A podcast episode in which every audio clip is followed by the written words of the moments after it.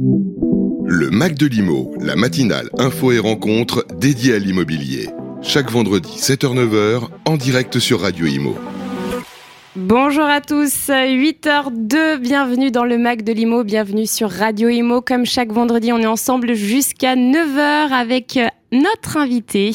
Aujourd'hui, euh, euh, nous recevons Olivier Safar. Fabrice Coustet est toujours avec moi. Bonjour, à Fabrice. tous, bon réveil. Et bonjour. Ceux qui nous rejoignent. Oui, et bonjour Olivier Safar. Bonjour. Président de l'UNIS euh, Île-de-France Grand Paris, président de Safar euh, également. Safar Immobilier, vous allez euh, nous en parler, nous présenter euh, euh, Safar dans quelques instants. Alors aujourd'hui, c'est l'automne, premier jour de l'automne, voilà. Euh, on Ah, je croyais que c'était hier, c'était pas le 21 Non, c'est le 23 cette année, Ah. figurez-vous, parce que euh, voilà, l'équinoxe est tombé cette nuit D'accord. à 3h03 du matin et 40 secondes. Elle le sait parce qu'elle était réveillée. Voilà, j'avais mis mon réveil euh, aussi.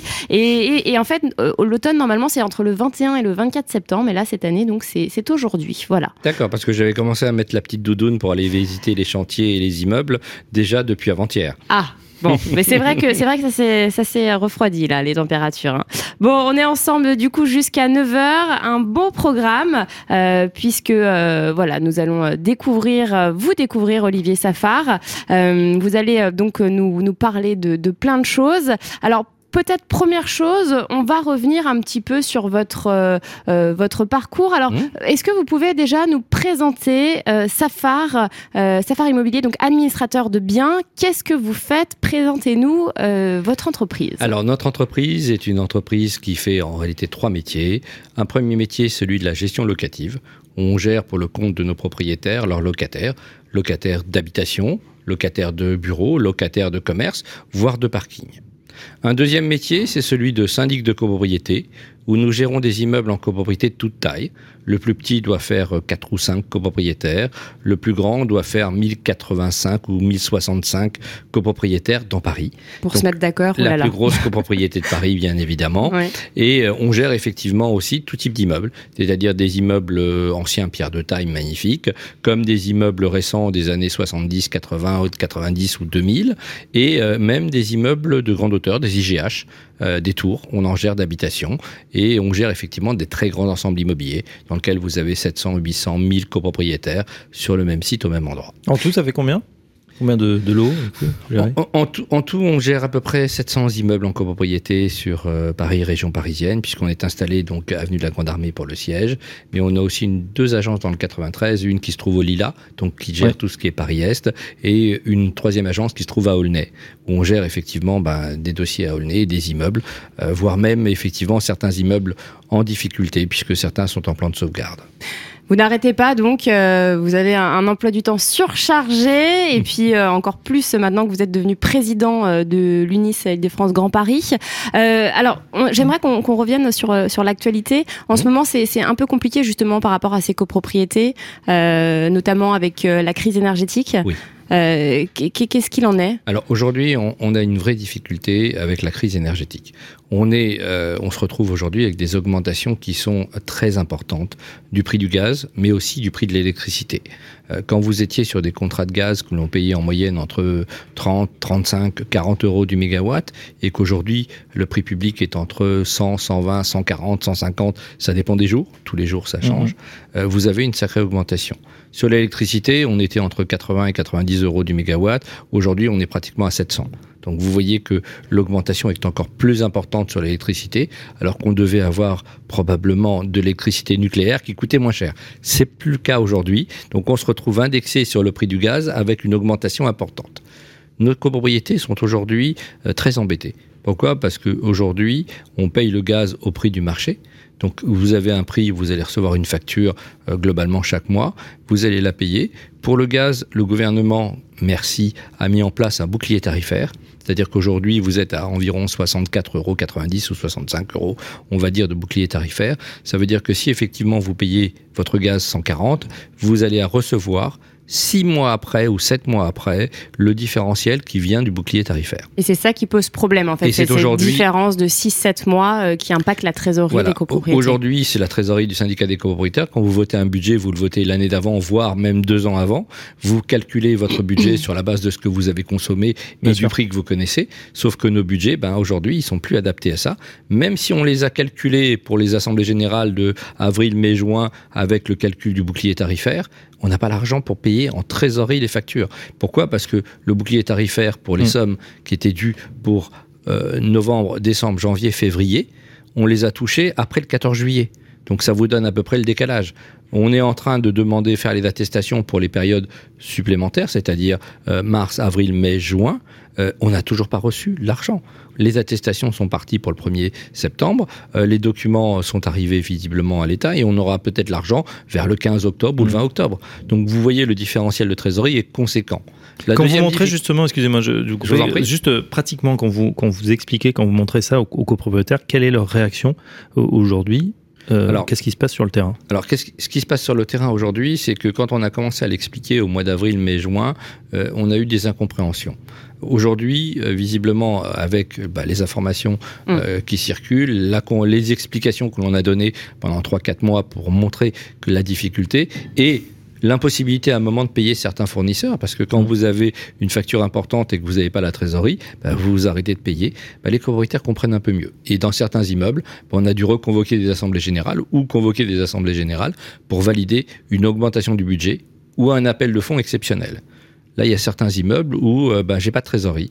Euh, je peux plus payer la gardienne probablement à la fin du mois parce que la facture de gaz elle a été prélevée. Euh, le montant euh, du bouclier tarifaire qu'on a reçu, mais pour la, il y a six mois, euh, aujourd'hui ne couvre pas les besoins de trésorerie du syndicat des copropriétaires. Et pourtant, j'ai pas d'impayé dans l'immeuble. J'ai pas de copropriétaire en difficulté. J'ai juste un budget qui a été calculé avec l'année précédente, euh, qui ne tenait pas compte de cette augmentation et encore moins effectivement du décalage de trésorerie. Est-ce que ça veut dire, Olivier Safar, que pour l'hiver là qui arrive, si par hasard ou par malheur il devenait être très rigoureux, on pourrait avoir des, des coupures euh, pour certaines grandes copropriétés Ah, Alors aujourd'hui, euh, nos fournisseurs de gaz, euh, on en a quelques-uns. On en a certains qui sortent du marché. Euh, Je vais pas citer l'espagnol, mais il veut plus prendre de contrat en France parce qu'il a une difficulté. Euh, L'italien, on ne citera pas les noms hein, pour pas faire Mmh, de bien publicité.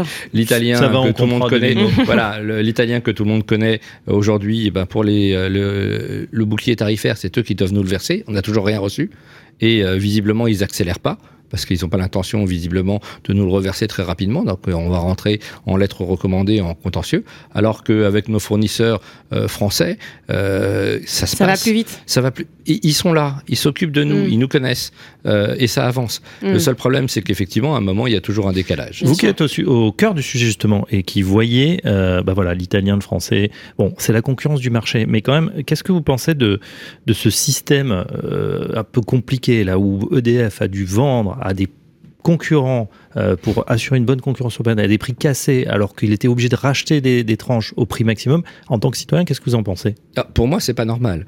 Euh, Il y a deux choses qui sont pas normales. Un, euh, c'est d'avoir arrêté le nucléaire. Alors, je suis pas un écologiste euh, politique. Je suis un écologiste social.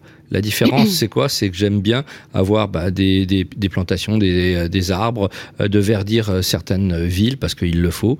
En revanche, effectivement, je suis pas dans leur analyse. Euh, je suis au contraire pour un confort de tous, été comme hiver. Et ça, on nous prend, on pense à la plupart du temps qu'à l'hiver, mais il y a aussi un confort d'été qui est important. Et On l'a bien senti cet été. voilà, et, d'ailleurs, cet- hein. et je crois que cet été, tout le monde s'en est rendu compte. Mais aujourd'hui, clairement, on a besoin de faire les choses correctement. Nous étions prévus pour faire, euh, pour être autonome en matière électrique avec notre centrale nucléaire. Aujourd'hui, ben, c'est plus le cas. On a démonté ou on n'a pas entretenu nos centrales, alors que ça nous permettait d'être tranquille et de payer une électricité moins chère et surtout décarbonée en plus. Et d'être indépendant, c'est. Voire même d'en exporter, hein, on aurait pu même, ah, j'allais dire profiter de la crise peut-être pas, mais en tout cas aider nos partenaires Mm. européens. Là, on a l'impression qu'on s'est quand même avec ce système tiré une balle dans le pied. Je pense qu'on a suivi ce que nous demandaient les Allemands, euh, et je pense que c'est une erreur. Euh, il fallait rester effectivement un peu plus sur nos positions. Alors c'est les gouvernements, n'oublions pas que parfois à un moment on, on suit euh, ce que l'on entend, mais euh, il faut quand même comprendre qu'on doit rester indépendant et fort. Olivier, j'aimerais qu'on revienne sur votre parcours. on a un témoignage, celui de Fabrice Borocco, le directeur de copropriété chez Safar. on va l'écouter et juste après, on aura votre réaction. Bonjour Fabrice Borocco. Bonjour. Vous êtes euh, directeur métier copropriété du groupe Safar, vous collaborez avec Olivier Safar. Pouvez-vous justement euh, nous raconter votre rencontre? Alors écoutez, moi j'ai rencontré Olivier euh, via, via son père parce que j'ai commencé à, travailler au cabinet avec le, papa d'Olivier qui malheureusement nous a quittés il y a peu de temps. Et on a à peu près commencé, débuté en même, même moment, en 1992, au, sein du cabinet. Et quelles sont selon vous euh, ses principales euh, qualités à Olivier Safar Alors Olivier, Olivier est quelqu'un de très, très enthousiaste, très optimiste, avec une très très grande énergie. Et c'est quelqu'un qui est, qui est passionné par son métier. Avez-vous justement une anecdote euh, rigolote à nous raconter? C'est ce que vous me disiez Alors Olivier, faut, faut, faut, qu'il arrête de manger trop de chocolat, surtout en période de, de Noël. On reçoit beaucoup de boîtes de chocolat, alors là c'est pas possible il peut, il peut manger toute une boîte en, en 5 minutes. C'est pas très bon. Alors on, rigole de ça. Si vous deviez le décrire en trois mots? En trois mots, bah, c'est quelqu'un d'attachant, quelqu'un de, de, chaleureux et quelqu'un de fidèle. Alors, Olivier Safar est en studio, il vous écoute. Qu'est-ce que vous voulez lui dire? Olivier, bah, continue comme tu es parce que tu es quelqu'un de, de, très, de très moteur, de très, de très entraînant, euh, parfois petit peu un peu trop vite. Euh, et tu écoutes pas forcément toujours tout le monde, mais écoute, euh, c'est comme ça. On t'aime comme ça. Un beau message. On, sent euh, de l'admiration dans la voix de, Fabrice Borocco qui s'est dire Qu'est-ce que ça veut dire Tiens, vous, vous allez un peu trop vite, c'est-à-dire il y a trop d'idées à la minute? Alors, pas trop d'idées à la minute, c'est peut-être à mettre en œuvre plus difficilement, parce que dans certains cas, on a des idées, on veut avancer, et bah, les changements, ça prend parfois un peu plus de temps que ce qu'on imagine. Ça vous agace quand ça va passer vite? C'est pas que ça m'agace, c'est que je, je, je, je, je crois, ou euh, j'ai l'impression que je me suis pas bien exprimé, ou euh, que je l'aurais pas, je les ai pas suffisamment motivés dans certains cas. Alors c'est vrai que quand je suis un peu énervé, je mange du chocolat. Oui. Ça, c'est, Attention, une hein, réalité. pas trop, pas la boîte entière. Euh, alors Fabrice Borocco disait que vous avez suivi les, les pas de votre papa. Oui. Pouvez-vous nous en dire un petit peu plus? Comment, comment ça s'est passé en fait? Comment vous est venue cette envie? C'est une passion? Alors, alors, au départ, moi, je suis pas, pas du tout parti pour faire de l'administration de biens et du syndic de copropriété. En réalité, j'ai fait une école de commerce. Bah, j'ai fait le droit en même temps. Laquelle d'école de commerce J'ai fait l'EDEC à Lille. D'accord. j'ai passé, bah, bien évidemment, par la fac de droit, entre Villeneuve d'Ascq à l'époque, et j'ai fini à Nanterre parce que je suis revenu ensuite. Mais surtout, je suis rentré ensuite en cabinet d'audit. Je suis rentré mmh. chez Pricewaterhouse à l'époque, au PwC aujourd'hui, et bah, je suis devenu expert comptable puisque j'ai passé le diplôme d'expertise comptable là-bas. D'accord. Et après, comment vous vous êtes orienté et, et, un euh jour, je me suis rendu compte qu'en étant dans un cabinet d'audit où euh, on me proposait euh, d'avancer, de devenir un jour associé, je me suis dit, mais je vais être associé avec 500 personnes sur le monde entier, voire 1000 personnes. je serai jamais le patron, je serai jamais directeur.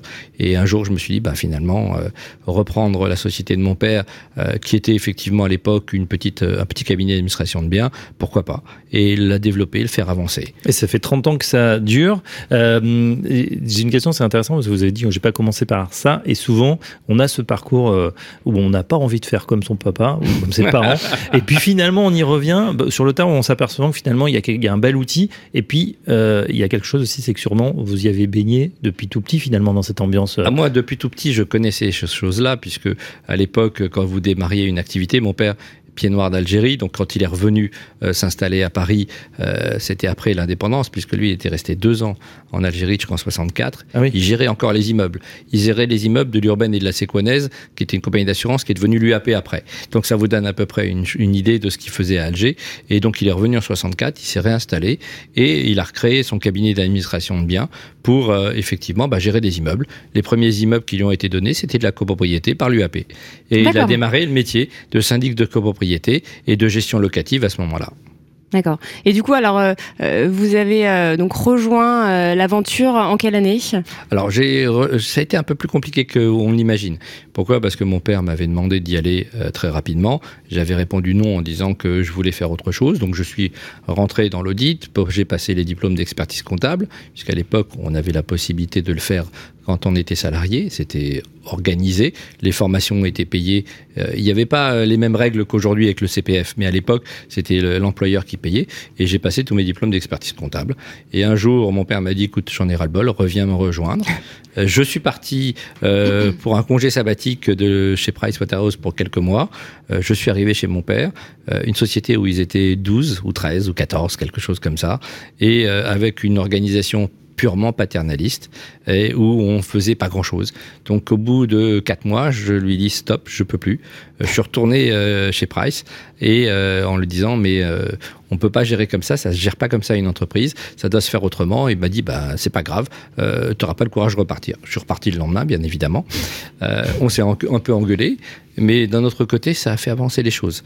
Euh, c'est-à-dire que globalement, on a pu se reparler ensuite, on a pu avancer. J'ai pu expliquer comment se gérer aujourd'hui les entreprises, quels étaient les niveaux de responsabilité, la délégation, le contrôle après délégation, mais aussi la motivation des salariés. Et donc c'était une nouveauté, mais je suis revenu pratiquement un an et demi après euh, pour reprendre les rênes en disant que je voulais bien revenir, mais pas tout seul. Et j'ai fait venir mon frère aussi à l'époque. Euh, qui lui est ingénieur de formation euh, et euh, ingénieur ETP, un travaux publics et bâtiments bien évidemment. on, reste dans, le, secteur. on reste dans le secteur et il a fait mm. ensuite le MBA d'HEC et donc il est venu nous rejoindre après. On a redémarré et repris l'activité de, de, notre père à l'époque. Mm. C'est costaud quand même quand cursus. On a ah un EDEC d'un côté, un HEC un de, HEC de l'autre. c'est pas mal. Et, et l'EDEC c'est intéressant parce qu'il y a aussi une, une forte dimension. Ça n'a pas dû changer. entrepreneurial, il y a une dimension entrepreneuriale. On sent à travers vos propos, Olivier faire que ça, ça vous titillait finalement. Hein, chez Price, c'est vrai que c'est dur d'être patron de la boîte. Là, vous aviez cette envie quand même d'être maître chez vous? On a toujours envie de faire avancer les choses différemment quand on, a, quand on est dans une structure trop organisée. Euh, j'aime bien l'organisation, j'aime bien les règles, mais à un moment, il faut avancer. Et pour avancer, dans certains cas, bah, si l'organisation ne euh, sait pas se développer ou sait pas évoluer, euh, c'est plus difficile quand on est le patron, euh, quand on n'est pas le patron, pardon, de le faire. En mhm. revanche, quand c'est vous qui dites, mais là, il faut aller dans ce sens-là ou dans tel autre sens, ben, on emmène tout le monde. Et le plus dur, c'est de les motiver, de les former et de les faire avancer. Ça fait deux fois que vous, trois fois que vous évoquez la motivation euh, des salariés, des collaborateurs. c'est important. Comment vous faites pour motiver les troupes? C'est combien de collaborateurs Safar aujourd'hui? 110 personnes réparties bah, sur les trois agences, Paris, le, les Lilas et, et Aulnay et euh, tous. Euh, Donc vous avez multiplié par 10 euh, on a, Voilà, on a multiplié pratiquement par 10 à l'époque. On a organisé, on a informatisé un peu plus et mhm. numérisé parce que c'était quand même un, point important. Même si l'informatique existait déjà à l'époque, elle n'était pas utilisée de la même façon. Donc tous ces outils sont rentrés. Ce sont des outils. Certains me disent mais non, il faut tout faire en numérique, vous n'avez plus besoin de personne. C'est pas vrai. Euh, on gère des immeubles. Pour gérer des immeubles, il faut du personnel. Il faut des hommes et des femmes qui soient là et qui répondent à nos clients. Qu'il y ait des outils numériques, qu'il y ait de l'informatique obligatoirement, oui, c'est un outil. Ça ne remplace pas le contact humain qu'on a besoin. Mais pour les motiver, bah, c'est simple, c'est d'être à côté d'eux, de leur expliquer les nouvelles règles, les nouvelles lois, de les former sur les nouveaux métiers, de leur expliquer comment on doit faire, parce qu'il y a des nouvelles façons de faire aujourd'hui, et surtout de les accompagner quand il y a des difficultés. Euh, quand tout va bien, bah, ils n'ont pas mhm. besoin de me voir. Hein. Euh, régler une petite fuite d'eau dans un immeuble, ils savent très faire, ils savent très bien faire. En revanche, dès qu'il y a un vrai problème, une vraie difficulté, un peu plus technique ou un peu plus juridique ou un peu plus euh, relationnel, on va dire ça avec certains clients, bah, il faut être là, il faut être présent, il faut les accompagner. Ouais, c'est bien d'avoir le, patron aussi. bon, ça rassure aussi parfois à certains clients. justement, il y a pénurie de talent aujourd'hui à peu près dans tous les secteurs. Est-ce que vous aussi, chez oui, Safar, vous, êtes, vous le ressentez? Vous le ressentez ah, On le ressent aussi parce qu'on a besoin ben, d'avoir euh, des volontaires qui viennent nous rejoindre. C'est parfois difficile de trouver, euh, et ces temps-ci encore plus difficile. Pourquoi? Parce qu'on a besoin de, gens qui aient envie d'être en contact avec les clients, et ça, pas tous. Est-ce que vous êtes frappé, euh, désolé Bérénice, par la grande démission? Est-ce qu'il y a des gens qui voilà, ont rendu leur tablier ou finalement on reste pour longtemps quand on est en rentre chez Safar alors, on, a eu une vision à l'époque euh, Covid qui a été un peu difficile parce que certains se sont remis en cause et mm. ont eu des difficultés parce qu'ils se sont rendus compte que visiblement ça correspondait pas à leur vie familiale ou à ce qu'ils voulaient protéger. Donc, on a eu quelques départs et des missions euh, brutes, enfin secs, on va dire, euh, après Covid, de certaines personnes en disant ben, j'arrête le métier, je peux plus. Et ça, c'était la période, effectivement, fin 2020, début 2021. En revanche, aujourd'hui, on manque de volontaires, de gens qui veulent venir dans ces métiers, et mmh. on recrute. et on en cherche. Et euh, mais c'est un métier où c'est prenant, où il faut avoir envie euh, de venir et de travailler, de répondre aux clients, de les accompagner. Parce qu'aujourd'hui, la difficulté, c'est pas de faire son boulot dans un coin, euh, tous en télétravail 5 jours sur 5, ça marche pas. Euh, c'est du travail en équipe. C'est-à-dire qu'il faut connaître bah, le gestionnaire, l'assistant ou l'assistante, le comptable, euh, le responsable technique. Donc tout cela se rencontre au bureau, travaille ensemble dans l'intérêt de nos clients. Mm. Mais bien évidemment, euh, si vous êtes tous en télétravail, vous vous rencontrez pas, vous discutez pas, vous faites pas avancer les dossiers. Euh, Qu'on soit en télétravail une journée, oui, il n'y a pas de difficulté. On l'a mis en place il y a déjà deux ans, euh, ça se fait. Mais c'est pas du tous les jours. Et certains nous disent mais pourquoi vous proposez pas cinq jours de télétravail? On peut tout faire avec l'informatique en télétravail. Non, on Mm. ne peut pas tout faire. Fabrice euh, l'a l'a très bien mentionné tout à l'heure, euh, les entreprises peinent à recruter, euh, des métiers sont en tension, euh, gestionnaires de copropriété syndic en font partie. Oui. Euh, c'est des métiers qui n'ont pas une très bonne image, euh, il faut le dire. Euh, à votre avis, pourquoi et, enfin, vous, venez d'y répondre, mais qu'est-ce que qu'est-ce que vous diriez aux jeunes pour qu'ils vous rejoignent, pour leur donner envie, euh, pour mettre ces métiers euh, en avant? Euh, Quels sont les bons côtés de, de ces métiers? Ben, les bons côtés, c'est le service qu'on l'on donne à nos clients. Euh, le, le- le principe, c'est que les clients soient contents de ce que l'on fait. Alors, je sais que la plupart du temps, les clients nous appellent parce qu'il y a une fuite d'eau, parce que l'ascenseur est en panne, parce que le chauffage ne marche pas ou parce que on n'a pas payé la dernière facture, parce qu'il n'y a plus d'argent dans la trésorerie de l'immeuble. Donc ils nous appellent parce qu'ils sont pas contents. Mais le but du jeu, c'est de leur expliquer, c'est de les accompagner, de faire comprendre ce que l'on fait et de le mettre en valeur. Mais ça, c'est souvent difficile à faire quand vous avez quelqu'un qui hurle au téléphone et qui est pas content. Est-ce qu'il faut avoir un, caractère ou est-ce qu'il faut être euh, fort mentalement pour faire ces métiers? Alors, il faut avoir du caractère, ça c'est sûr, mais il faut surtout avoir envie. Euh, et aujourd'hui, euh, on se rend compte que quand on demande aux jeunes de venir nous rejoindre, ils nous disent mais non, on n'a pas envie. Je lui dis mais pourquoi vous n'avez pas envie? C'est un métier, il y a du boulot, euh, il y aura de quoi faire. Il me dit oui, mais les assemblées de copropriétaires, c'est toujours le soir entre 18h et 20h, 21h, 22h, 23h. Nous aussi, on a envie d'avoir une vie. Euh, et euh, ensuite, il y a les réunions de chantier, c'est toujours le matin euh, entre 7h et 8h. Je dis, ben oui, quand vous avez des travaux dans un immeuble, vous avez un architecte des entreprises, mais à un moment, il faut que le gestionnaire se déplace et aille voir ce qui se passe. Mm. Donc effectivement, des rendez-vous de chantier, c'est souvent le matin tôt. Et les assemblées, ben, c'est le soir. C'est sûr que c'est prenant, mais ils sont payés. Et ils sont, euh, et, et on s'occupe d'eux. Bien sûr. Euh, et ça, c'est une difficulté de faire comprendre que ben, nos métiers, ce sont des métiers de service. Métier de service, donc il faut être là bah, quand les clients euh, ou voilà les, les Mmh. usagers sont là, Euh, sans vouloir jouer les, les vieux briscards pour pas dire autre chose. Est-ce que euh, vous n'êtes pas un peu frappé de temps en temps par justement ces réflexions, je vais pas dire de la nouvelle génération, mais se dire bah tiens c'est dur, il faut travailler le soir, il faut travailler le matin. Pour certains, oui, euh, je suis frappé, mais pour d'autres, euh, ils comprennent Mais- parfaitement. Ouais, mais je, je pense à, à votre parcours, combien vous avez fait de, de, de, de réunions, de ces co-réunions de soit de copropriété, soit de chantier. Euh, je pense qu'il y en a quelques-uns de nos compteurs. Quelques centaines ou quelques milliers, il n'y a pas de doute. Voilà, Mais, et, euh, c'est c'est vrai que ça peut paraître étonnant. Alors évidemment, vous êtes patron, c'est pas pour rien, mais euh, c'est vrai qu'on se demande si, euh, à un moment, le fait euh, d'aider comme ça constamment les gens, hein, l'État qui se substitue euh, vraiment, euh, pratiquement, euh, il va bientôt subventionner notre caddie au supermarché, être là dans toutes les étapes de la vie, ça veut dire qu'aujourd'hui, bah voilà, si on n'a pas un, un boulot 9h-5h, on n'a plus envie d'y aller. Écoutez, je ne sais pas répondre sur cette analyse-là. Mm. Euh, c'est une analyse des jeunes. Moi, je vois les jeunes aujourd'hui, ils ont envie d'avancer, ils ont envie de progresser. Alors, j'en ai beaucoup qui vont vers des startups. Euh, et ça, c'est une vision aujourd'hui euh, différente de celle qu'il y avait il y a 20 ans. Euh, à l'époque, certains étaient entrepreneurs pour créer une société, mais pas start-up. Pas une, une société qu'on va créer, on va développer et on va revendre derrière. C'est deux choses différentes, c'est une analyse différente. Aujourd'hui, c'est cette start-up euh, génération. Euh, à voir comment ça va se passer, comment ça va ensuite euh, être modifié ou en tout cas euh, se pérenniser sur le long terme. Mais une chose est très claire, c'est que j'ai l'impression que les jeunes aujourd'hui, quand on leur dit on travaille beaucoup, euh, pour eux, travailler beaucoup, c'est euh, le 9h le matin, 19h le soir. Je dis mais non, à 19h, vous venez de commencer l'assemblée de copropriétaires, vous êtes avec vos copropriétaires, eux travaillent la journée, nous on les fait venir le soir. Mhm. Qu'ils viennent à 17h, 18h ou 18h30, euh, l'Assemblée générale, c'est pour eux une fois par an, voire deux fois le jour où il y a des travaux importants Bien à sûr. voter. Mais bien évidemment que c'est important qu'ils se rencontrent. C'est très important qu'ils soient les uns avec les autres pour prendre les décisions pour leur immeuble. Et on s'en est rendu compte pendant la période Covid, où ils se sont pas vus, et où les assemblées générales se Mmh. sont tenues la plupart du distance. temps à distance en vote par correspondance. Euh, et globalement, bah, c'est pas la même chose.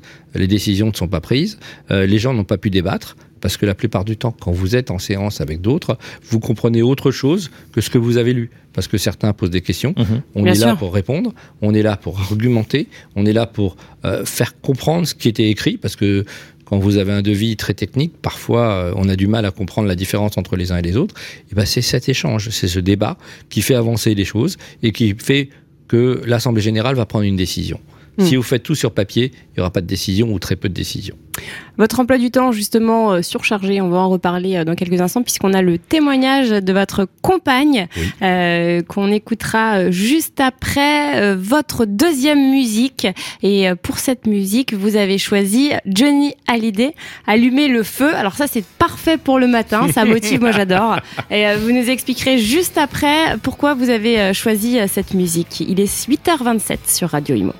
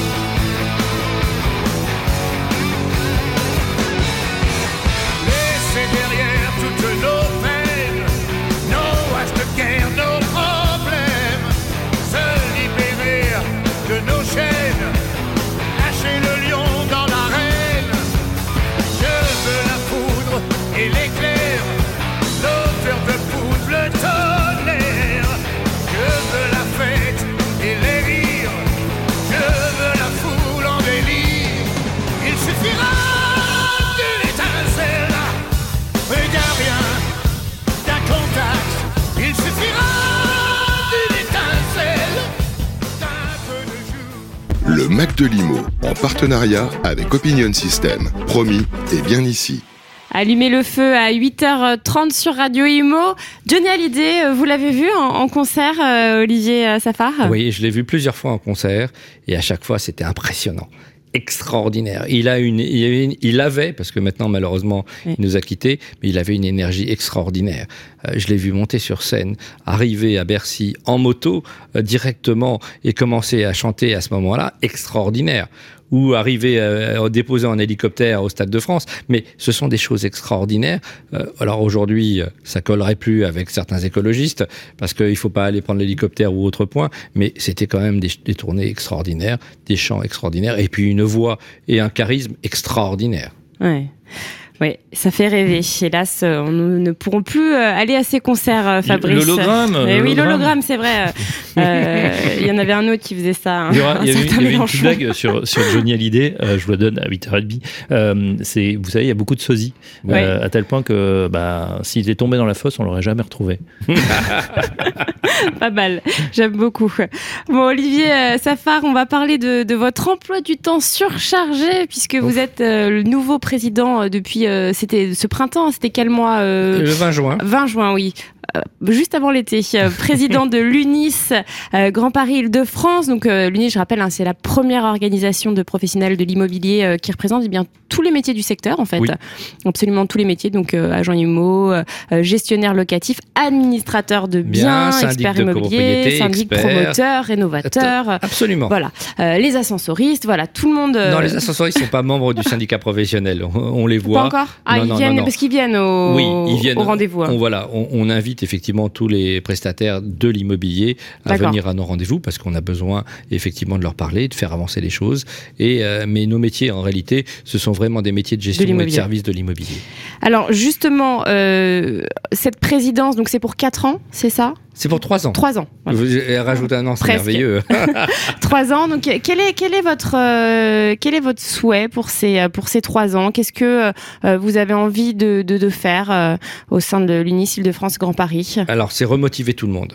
Euh, Parce que globalement, euh, après Covid, il y a eu quand même un grand trou. Mm. Euh, Il y a quand même eu un vide. Certains se sont remis en question.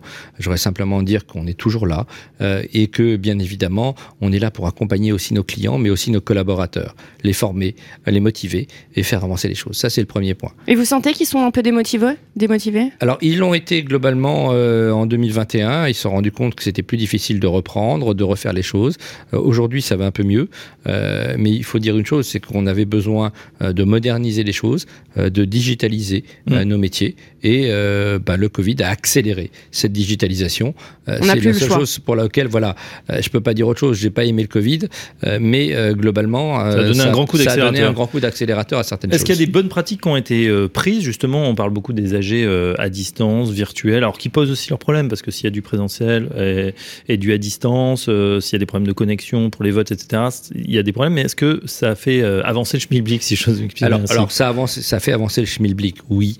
Euh, on va dire que pour certaines copropriétés, oui, où vous aviez toujours un copropriétaire qui pouvait pas se déplacer ou qui pouvait pas être là, euh, vous ça permettait effectivement d'en avoir un ou deux en visio, en plus de ceux qui étaient là dans la salle en présentiel. Et ça, c'est un point important. Mais d'avoir tout le monde en visio, c'est ingérable. Pourquoi? Parce que quand vous avez euh, 100 personnes en visio en Bien même sûr. temps, vous pouvez pas donner la parole à tout le monde en même temps. Vous êtes obligé de leur laisser le temps de parler les uns les- après les autres, de lever la main comme on fait habituellement sur Zoom ou Teams, bien évidemment. Mais euh, ça ne se gère pas de la même façon. Et ça dure des heures. Et ça peut durer trop longtemps. Bien évidemment, les gens s'énervent, n'écoutent plus, ne font plus avancer les choses. Non, Au je vous moment parle où là du vécu voter, de toutes ces conférences calls qu'on a fait, euh, et c'est vrai que c'est que des- Au plus, bout- plus de 10 personnes, c'est Voilà. ingérable. Alors, voilà, on au bout d'un moment, on décroche, donc c'est pas bon. En revanche, effectivement, d'avoir amélioré les choses, d'avoir permis pour ceux qui ne venaient pas de voter par correspondance, c'est un point important parce que ça leur permettait non plus d'envoyer un pouvoir à quelqu'un et en disant, bah, quelqu'un il va voter comme il voudra, mais pas comme je voudrais moi. Euh, là, il y a au moins des instructions de vote et là, on les a. Mm. Et on a mis en place, même pour certains, la possibilité de voter en ligne. C'est-à-dire qu'ils peuvent se connecter en respectant les règles, trois jours à l'avance bien évidemment, mettre leur, euh, le- leurs, leur vote et valider, et automatiquement ça sera dans le procès verbal et dans les décisions d'Assemblée Générale. Donc il y a quand même des évolutions, Oui. il y a beaucoup de choses. En revanche, on a amélioré toutes les relations avec le Conseil syndical. Mm. Parce qu'à une époque, on se parlait au téléphone, on discutait. Ben là, on arrive à faire des réunions en visio avec le conseil syndical. Ben quand vous avez trois, quatre personnes en visio parce que chacun est chez lui et que ou chacun est au bureau et qu'il y a une décision à prendre en une demi-heure, ben tout le monde se connecte et ça, ça fait avancer les choses. C'est un point important. D'autant que vous vous faites un petit peu mordre les mollets par ces euh, hein, sur Internet. On parlait start-up tout à l'heure. Euh, vous euh, les avez reconnus, bien évidemment. Et en plus, ils ont été assez agressifs avec des, publi- des publicités osées. hein. Euh, un syndic qui se moque des, syndics. Comment vous avez pris l'ensemble de ces campagnes publicitaires? Alors, alors, on était très étonnés au départ des campagnes publicitaires en disant il y a un problème, euh, c'est pas un syndic. Euh, non, en réalité, on s'est rendu compte qu'au départ, les premières campagnes publicitaires s'étaient faites par euh, un, prestataire euh, qui n'était pas syndic et qui racontait des bêtises. Donc, bien évidemment, bah, l'UNIS, mais l'AFNAIM, les autres syndicats professionnels se sont groupés pour assigner ces, ces néo, on va dire, start-up créés en disant qu'ils n'étaient pas syndics, mais en faisant le métier de syndic. Donc, toujours, effectivement, un point important. Euh, on a gagné une première fois devant le tribunal, puisqu'ils ont été condamnés à verser plus de 70 000 euros de dommages et intérêts. D'accord. La deuxième procédure est toujours en cours, ça c'était devant le tribunal de commerce, et Mhm. la deuxième procédure devant le tribunal judiciaire est en cours. Elle devrait aboutir globalement pour la fin de l'année ou début de l'année prochaine. Ça c'est pour euh, une partie d'exercice illégal de la profession de C'est un danger justement pour la profession? C'est un danger parce que c'est pas clair. Euh, et je suis désolé de le dire, mais quand on fait des campagnes publicitaires en disant euh, votre syndic est nul, euh, venez chez nous, ça veut dire que vous êtes syndic. Or, il n'était pas syndic. Mhm. Et ça, c'est pas une bonne façon de présenter les choses. Que l'on veuille présenter un modèle, un modèle disruptif de- du métier, allons-y. Euh, présentez vos choses, faites les choses, mais ne les dénigrez pas d'un côté et de l'autre côté ne dites pas la ré- on va dire autre chose en disant oh, nous euh, venez chez nous on est syndic c'est pas vrai ils ne sont pas syndics Mm. pour certains C'est-à-dire D'autres outre la campagne de com un peu, un peu provocatrice, euh, derrière, il y a, il y a une- un vrai sujet sur effectivement les habilitations. Il y a un vrai sujet sur les habilitations, il y a un vrai sujet sur comment on fait le métier et pourquoi on fait ce métier. Euh, c'est aussi un point important. En revanche, une chose est très claire, c'est que certains aujourd'hui euh, sont en train de déchanter. On a vu, euh, bah, Il y a je vais eu pas une vague de une licenciements. vague de licenciements euh, oui. bah, chez Bellman, par exemple, qui Mhm. lui est syndic, même s'il est néo-syndic, bah, Mhm. il y a une grande vague de licenciements parce qu'ils se rendent compte que leur modèle économique ne tourne ne pas. tient pas, oui. Voilà, ils, ils devaient lever des fonds, ils ont levé des fonds au début, ils devaient faire une deuxième levée. Ça Bah là, c'est plus fait. compliqué pour toutes Voilà. les startups euh, pour lever des fonds. hein, euh, les, les robinets ont, ont été coupés, donc forcément, il y a moins d'argent qui circule, donc euh, c'est plus compliqué de lever des fonds. Euh, vous avez rencontré au, au début euh, du mois avec euh, Danielle Dubrac, la présidente de l'UNIS, euh, notre ministre Olivier Klein, ministre délégué euh, chargé de la ville et du logement. Euh, alors, qu'est-ce qu'il s'est dit lors de cet entretien euh, avec le ministre? On, on a parlé de plusieurs choses. Euh, on a parlé d'abord bah, de l'UNIS pour présenter l'UNIS, mais il nous connaissait déjà. Parce que c'est un maire bâtisseur. Euh, je vous, voilà, ouais, je vous rappelle que Olivier Klein était le maire de Clichy-sous-Bois, donc il connaissait le problème des copropriétés et des copropriétés dégradées, puisque c'est une réalité. Euh, certains immeubles là-bas à Clichy-sous-Bois sont toujours difficiles à gérer, mais ils ont été gérés. Euh, et donc on a présenté les choses. On a parlé bien évidemment euh, de nos problèmes de crise énergétique, avec le problème du bouclier tarifaire pour le gaz, mais l'absence de bouclier tarifaire pour l'électricité. Hmm. Là, on a essayé d'expliquer les choses, euh, d'expliquer qu'on a certains immeubles qui étaient chauffés électriquement, c'est-à-dire un Mhm. plancher chauffant électrique dans un immeuble où vous avez 600 logements, euh, chauffage par le sol jusqu'à 13-14 degrés, eau chaude sanitaire avec des ballons d'eau chaude électriques, et bien évidemment un contrat d'EDF qui s'arrête euh, probablement au 31 décembre avec une renégociation. Et là, on passe effectivement bah, probablement d'un prix de 80 ou 85 euros du mégawatt à 600 ou 700. Hmm. Donc vous avez vu les augmentations et on a demandé pourquoi est-ce qu'il n'y avait pas de bouclier tarifaire pour l'électricité. Et qu'est-ce qu'il vous a dit alors Il nous a euh, dit mais non, euh, c'est pour les. Il nous a dit mais ah bon, euh, je pensais que euh, vous étiez protégé avec les syndicats de copropriétaires comme les particuliers. J'ai répondu non. Les contrats euh, d'électricité des euh, syndicats de copropriétaires, c'est comme les entreprises. Mm. C'est comme les TPE ou les PME. C'est parfois plus important que certaines petites PME parce que quand vous chauffez 600 copropriétaires, enfin 600 logements dans lesquels vous avez 2, 3, 4 copropriétaires dedans, euh, ça fait beaucoup de choses et c'est très cher. Et donc on a euh, très peur sur cette partie-là. On a de nombreux immeubles en électricité dans lesquels on va avoir des factures qui étaient de l'ordre de 70, 80 000 euros. Quand on refait le calcul sur ce que ça peut donner en janvier, on est à 350, 380 000. Hmm. Donc vous voyez euh, le sûr. différentiel. Et nos budgets de charge, ben, on leur a expliqué qu'on avait cette difficulté. On a demandé la mise en place de ce bouclier tarifaire pour l'électricité. On attend toujours. Vous attendez C'est pas lui qui bloque, hein, c'est Bercy. j'imagine. Vous avez bien compris J'imagine que, que, c'est pas lui voilà. qui prend les décisions économiques. Euh, et alors, euh, justement, concernant la, la politique du logement, euh, qu'est-ce que vous en pensez de, de, de, ce, bah, de ce nouveau gouvernement de. Est-ce que vous êtes entendu par Olivier Klein? Vous disiez Oui. que c'était un maire qui, qui connaissait hein, Oui. les problèmes du terrain. Est-ce que est-ce que c'est ce que est-ce que vous êtes content de, Alors. ce ministre et du, du gouvernement? Nous, on est content du ministre, il faut dire la réalité. Euh, il connaît l'immobilier, il sait de quoi on parle, il, est, il vient du terrain. C'est pas quelqu'un qui, est, euh, qui sort d'un- d'une pochette surprise, on va Mm. dire, euh, d'un ministère quelconque où il n'a jamais été sur le terrain. Là, il connaît le terrain, il sait comment c'est difficile, parfois. Et ça, c'est plutôt très positif. Maintenant, qu'est-ce, qu'est-ce- quelles seront euh, ces possibilités de faire avancer les choses Euh, C'est aussi un problème euh, financier d'un côté et de politique générale du gouvernement. C'est à voir. Une chose est très claire, c'est que nous faire avancer sur le principe de la sobriété énergétique est un bon point. On en a parlé avec lui.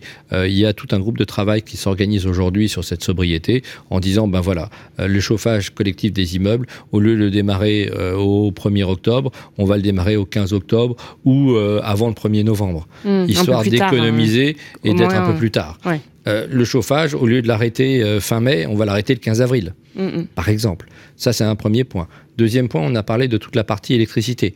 Euh, vous avez beaucoup de lampes et d'ampoules dans nos parties communes de tous les immeubles. C'est passé effectivement bah, d'ampoules vers des ampoules LED qui, Qui permettent moins. effectivement de consommer beaucoup moins Mm. et de donner une vraie luminosité. Euh, ça a déjà été fait dans certains grands immeubles ou même dans les parkings euh, privés ou publics, on a fait ces changements. Ça fait une économie notable. En fait, c'est plein de petits détails, mais tout mis bout à bout, ça fait des, des, éne- Ça des s'additionne, économies d'énergie énormes au final. Ça peut faire des économies d'énergie énormes. C'est ensuite expliquer à nos charmants euh, Français que ben, quand on met la machine à laver la vaisselle, il faut pas la mettre dans la journée. Mettez-la en heure creuse la nuit. Ça Euh, consomme moins. Ça consomme moins et c'est moins cher. Mm. Euh, deuxième chose, euh, même chose pour le- les, les recharges des véhicules électriques. Euh, mettez les véhicules électriques la nuit en heure creuse, en recharge, et pas dans la journée, Mm. qui est plus cher.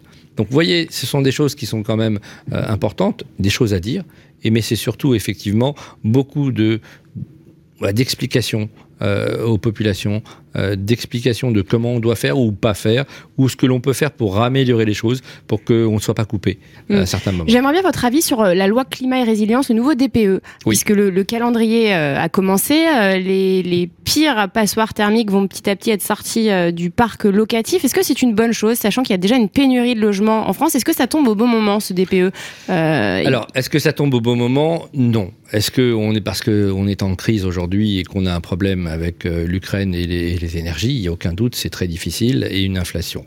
Euh, est-ce que au moment où ça a été pensé, c'était le moment de penser parce qu'on était en retard en France? Oui. Euh, pas de doute là-dessus. La seule chose, c'est que parfois, bah, le long terme ne va pas avec le court terme. Mm. Euh, c'est pour ça que pour le DPE collectif, on a eu un report déjà jusqu'à l'année prochaine, puisqu'il devait être prévu pour cette année, Euh, et on l'aura peut-être probablement en janvier, février ou mars de l'année prochaine. Ça permet effectivement de gagner un peu de temps. Mais une chose est très claire. On a un vrai problème sur les, les, les logements qui sont euh, F et G, notamment les G, sur lesquels il y a des travaux à faire certains propriétaires ne peuvent pas réaliser les travaux. Pourquoi? Parce que c'est des travaux qui doivent être votés en assemblée de copropriétaires et l'assemblée de copropriétaires, au vu des difficultés aujourd'hui, a repoussé bah certains oui, travaux. Ça coûte cher ces travaux de rénovation. Alors, un, ça coûte cher. Deux, il y a des aides, elles sont là. Trois, il y a des financements très compliqués à mettre en œuvre, mais il y en a. Et le seul problème, c'est que quand vous vous engagez sur ce type de travaux, ça peut bloquer. C'est le Mhm. cas de nos immeubles où on avait proposé effectivement des travaux de rénovation énergétique, pratiquement 3 millions et demi d'euros de travaux, avec des financements bien évidemment, et où en même temps il y a eu l'augmentation des prix du gaz. Et ben, les copropriétaires en assemblée générale se sont battus. Mm. Euh, ils n'étaient pas d'accord entre eux, entre le 150 ou 250 euros par mois à mettre pour euh, les travaux sur 15 ans. C'est pas sur 3 ans, hein, c'est sur 15 ans, 15 pour, les, ans. pour les payer. Ouais. Et, Ouais. euh, et l'augmentation du gaz qui faisait une augmentation de pratiquement 150 euros par mois. Donc, euh, les copropriétaires ne sont pas d'accord. et, et les deux Ouais. en même temps, ils ont dit mais non, on peut pas. Mm. Mm. Et Ouais. euh, on dit on reporte le projet. Bah, si c'est 250 plus 150 par mois, c'est une charge euh, que certains ne peuvent pas tout simplement se permettre. Voilà. Euh, vous êtes venu avec euh, un scoop aussi ce matin? Oui. Sur le, décret euh, sur le décret tertiaire. parce qu'on fait pas que de l'habitation. Tout à fait. On gère aussi euh, des immeubles de bureaux et des immeubles tertiaires. Donc euh, le site Opérate, qui est le site sur lequel on doit inscrire toutes les informations et se déclarer pour ces immeubles tertiaires, Assez compliqué. Hein. c'est très compliqué. Le simplifier, on l'a demandé, mais visiblement, on n'a pas toujours été très entendu. Mais une chose est très claire, c'est qu'aujourd'hui, il y avait une obligation de tout remplir pour le 30 septembre.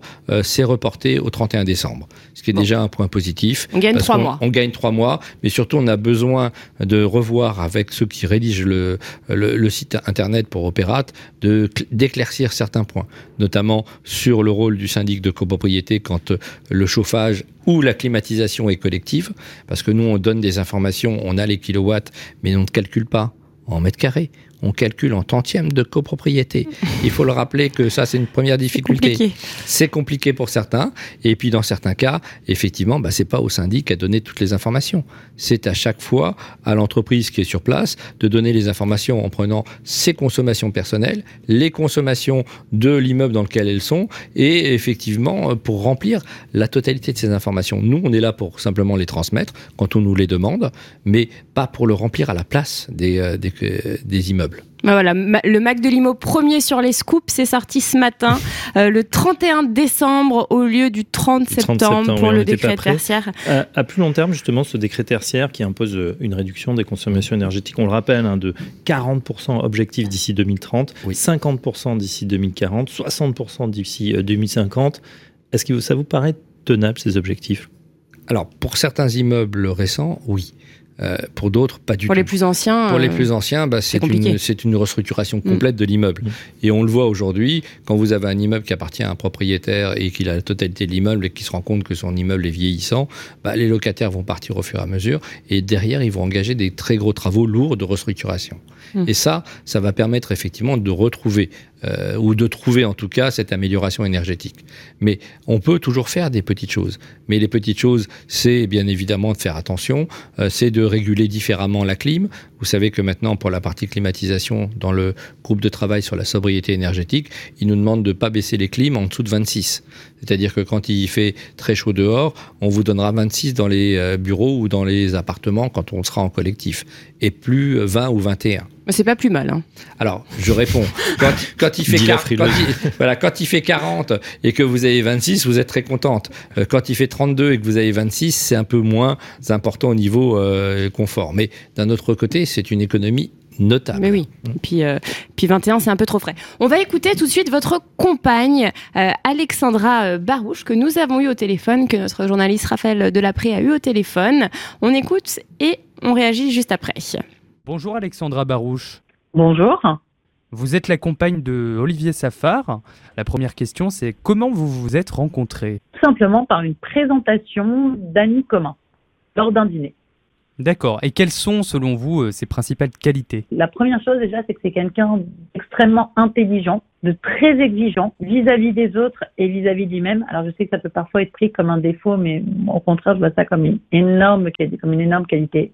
Euh, c'est quelqu'un de très généreux, qui est toujours à l'écoute des autres, prêt à donner ses conseils, euh, même si il a un emploi du temps qui est digne d'un ministre euh, depuis qu'il est président de, depuis qu'il est président de l'UNIS.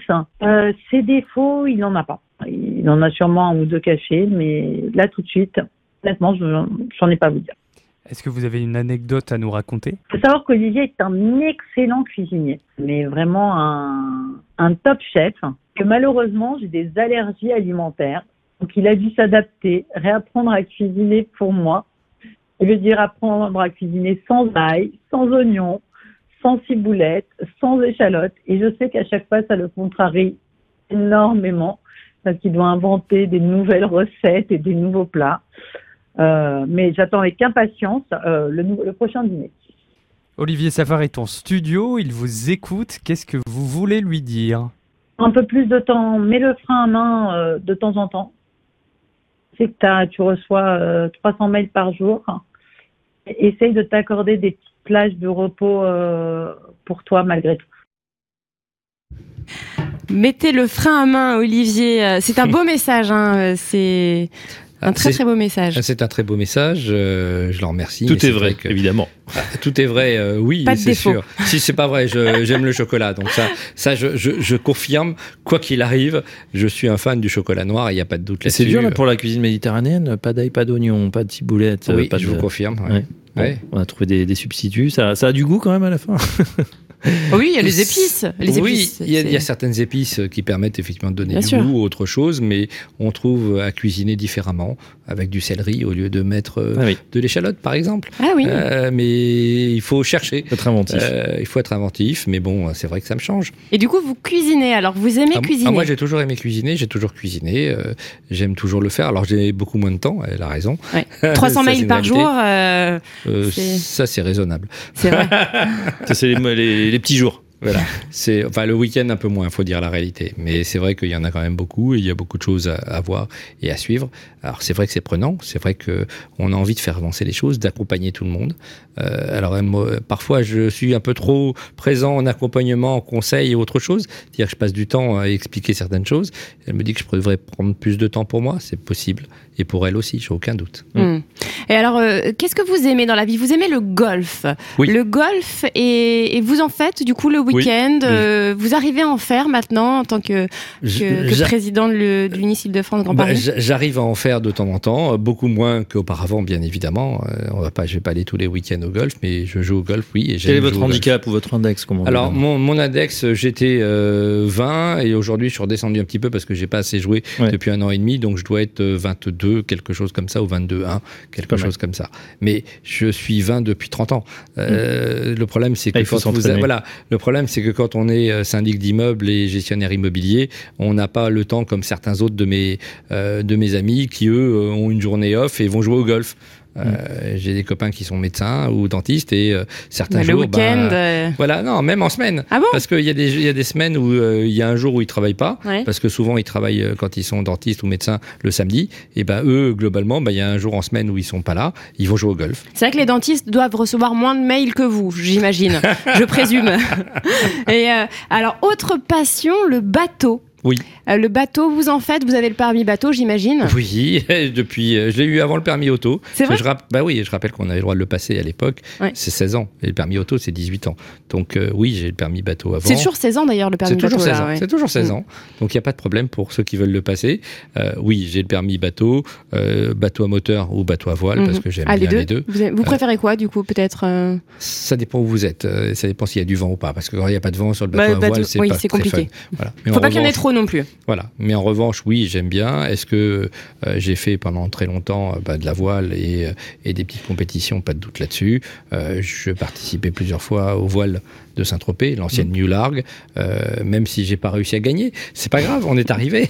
L'essentiel, c'est de participer. un point essentiel, c'est de participer, c'est de, c'est d'être là. Et euh, effectivement, euh, cette compétition est importante. Euh, pourquoi? Parce qu'elle permet de faire avancer les choses en soi-même et d'essayer de se dépasser. Et ça, c'est un point important. Euh, il faut pas rester simplement tout seul euh, ou rester dans son coin. Euh, en réalité, quand vous voyez ce qui se passe à côté, bah, ça vous fait avancer quoi qu'il arrive. Ça vous a aidé, euh, ça vous aide dans votre métier, euh, le, le bateau, d'avoir fait ça Bah, d'avoir Sur fait votre personnalité, vous, comme vous dites là Bah, vous êtes obligé de revérifier ce qui se passe, d'être sûr que le, quand vous embarquez, il n'y aura pas de difficulté et que derrière, ben, bien évidemment, euh, ça avance. Donc, euh, il y a des vérifications à faire préalablement. Alors, c'est peut-être effectivement pour moi plus de boulot à faire au départ, mais c'est plus agréable. Une fois qu'on est parti, on est tranquille. Mm. Et c'est vrai que ça, alors les gens qui ne font pas de bateau ne le savent pas, mais euh, euh, c'est très technique hein, de, de naviguer et c'est vrai qu'il faut penser à tout. Euh, Il y a des, euh, il y a plein de, de, de, de, de- gestes à faire euh, pour notre sécurité, pour la sécurité des autres, Mhm. et c'est vraiment euh, très, euh, très, très strict au final. C'est très strict. Hein. Vous, avez, vous avez des amis qui viennent sur le bateau. Vous devez avoir le nombre de gilets de sauvetage qui correspond. Euh, si ce sont des enfants, il faut que ce soit des gilets de sauvetage d'enfants. Euh, vous, allez, vous les recevez, vous allez partir en mer. Euh, S'il n'y a pas à boire, qu'est-ce qu'ils vont boire Donc il faut s'arranger aussi au niveau boisson, au niveau nourriture. Euh, il faut s'assurer que la mer sera bien quand on va revenir et pas, on va pas se retrouver sur un coup de vent euh, à, à 5 heures le soir. Donc tout ça, c'est de l'analyse, c'est de la prévision, c'est de l'organisation, mais c'est aussi un plaisir extraordinaire. Et oui. Olivier euh, Safar, le navigateur. Euh, Je suis pas grand navigateur, hein, que les choses soient claires. Il y en a certains, c'est euh, leur passion et leur job, ils font que ça. Euh, moi, c'est juste effectivement le plaisir de, de le faire euh, quand on a le temps. Est-ce qu'Alexandra euh, navigue elle aussi? Oui, elle, elle monte sur le bateau, elle est un peu moins habituée euh, que moi, mais c'est vrai que pour certains, on a l'habitude et on a passé les, permis bateau pour certains très jeunes, et ça a été nos habitudes euh, pour tous. Et là, alors, la, la- la prochaine fois que vous allez prendre euh, la mer, c'est pour quand? C'est une bonne question parce que l'été étant fini, un peu moins présent, un peu plus présent ici. Mm. Je sais pas, peut-être. euh, on verra si je pars en vacances euh, à Noël, on verra où on ira. Oui, alors juste avant, en décembre, il y a le grand congrès de l'UNIS. Oui. Je le dis parce Qui qu'il est à passe à, à Pau. Voilà. Oui.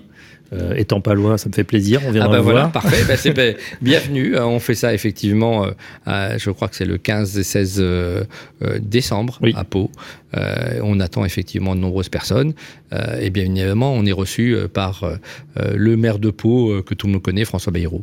Et pourquoi à Pau, du coup Bah, nous avons, nous, euh, l'UNIS est national. Chaque année, ça change. hein. Chaque Oui, année, cette ça année change. à Pau Eh ben, nous avons effectivement bah, une, euh, une région euh, qui est très, très dynamique en matière immobilière et une présidente de Pau, euh, Julie Joannin, qui connaît les choses et qui fait les choses et qui a proposé effectivement bah, de recevoir euh, tous euh, nos membres de l'UNIS euh, à Pau, dans une région que certains ne connaissent pas Mm. et qu'ils méritent de, de- de découvrir. faut bien connaître. sûr, il faut découvrir le Béarn. On, parle beaucoup du Pays Basque, mais le Béarn, c'est Le passionnant, Béarn, Ça mérite euh, d'être connu. Vous aurez quand même des vacances hein, cet hiver, rassurez-nous. Oui, vous inquiétez pas, hein, euh, on va partir à Noël. hein. Bon, bah, j'espère bien. Euh, Vous allez partir où? Vous, avez- vous savez J'en sais rien pour l'instant, on n'a pas encore décidé. D'accord. Bon, Bon, en bah, tout cas, on sera ravis de vous accompagner. Tout hein, à le Radio Imo qui suit évidemment l'ensemble des, syndicats euh, professionnels et, et l'UNIS en, en est un. Euh, et vous êtes, euh, on est, on est partenaire, hein, marche main dans la main de- quand même, Mm. depuis plusieurs années euh, maintenant avec plusieurs émissions. Oui. Et vous êtes ici évidemment chez vous. Une dernière musique que vous avez choisie. Oui. Avant de nous quitter, vous allez nous expliquer pourquoi Jean-Jacques Goldman, comme toi. Pourquoi vous aimez cette musique Parce que l'avoir ça, fait partie effectivement de, de, euh, de, de ce que j'ai aimé quand j'étais gamin et d'une découverte de difficultés euh, à l'époque euh, que je ne connaissais pas, qui étaient les problèmes de la Shoah et les problèmes effectivement de la discrimination que j'avais euh, découvert un jour. Euh, et euh, cette chan- chanson m'a fait effectivement penser à tout ça et comprendre qu'il fallait qu'on soit conscient de ces difficultés, conscient euh, de, de ces problèmes que l'on a eus à l'époque et pour pas que ça se reproduise, c'est quand même un point important euh, de le rappeler. Ne pas oublier, c'est Ne pas oublier et surtout de transmettre à nos enfants. Transmettre. Ben voilà, un beau message pour cette fin d'émission. Merci infiniment Olivier Safar d'avoir euh, trouvé le temps de venir euh, nous voir. C'était pas pas gagné, mais vous l'avez fait. Merci en tout cas de m'avoir reçu. Et puis euh, merci euh, Fabrice Coustet euh, pour cette euh, émission également. On remercie notre chroniqueur et Oui. journaliste Raphaël Tout à fait. de de l'après et David Payan qui était à la technique pour réaliser cette émission. Merci à vous, Bérénice. Merci. Et puis on se retrouve bah, la semaine prochaine en direct aussi pour le MAG de Limo. Nous recevons Julien Savelli candidat à la présidence de la FNAIM, euh, voilà, qui sera avec nous vendredi prochain. Euh, D'ici là, bah, portez-vous bien. Très bonne journée à tous. Merci, au revoir. aimait ses amis, surtout Ruth et Anna, et surtout. Et ils se marieraient un jour, peut-être à Varsovie. Comme toi, comme toi, comme toi, comme toi. Comme toi, comme toi, comme toi, comme toi. Comme toi que je regarde tout bas Comme toi qui dort en rêvant à quoi Comme toi, comme toi,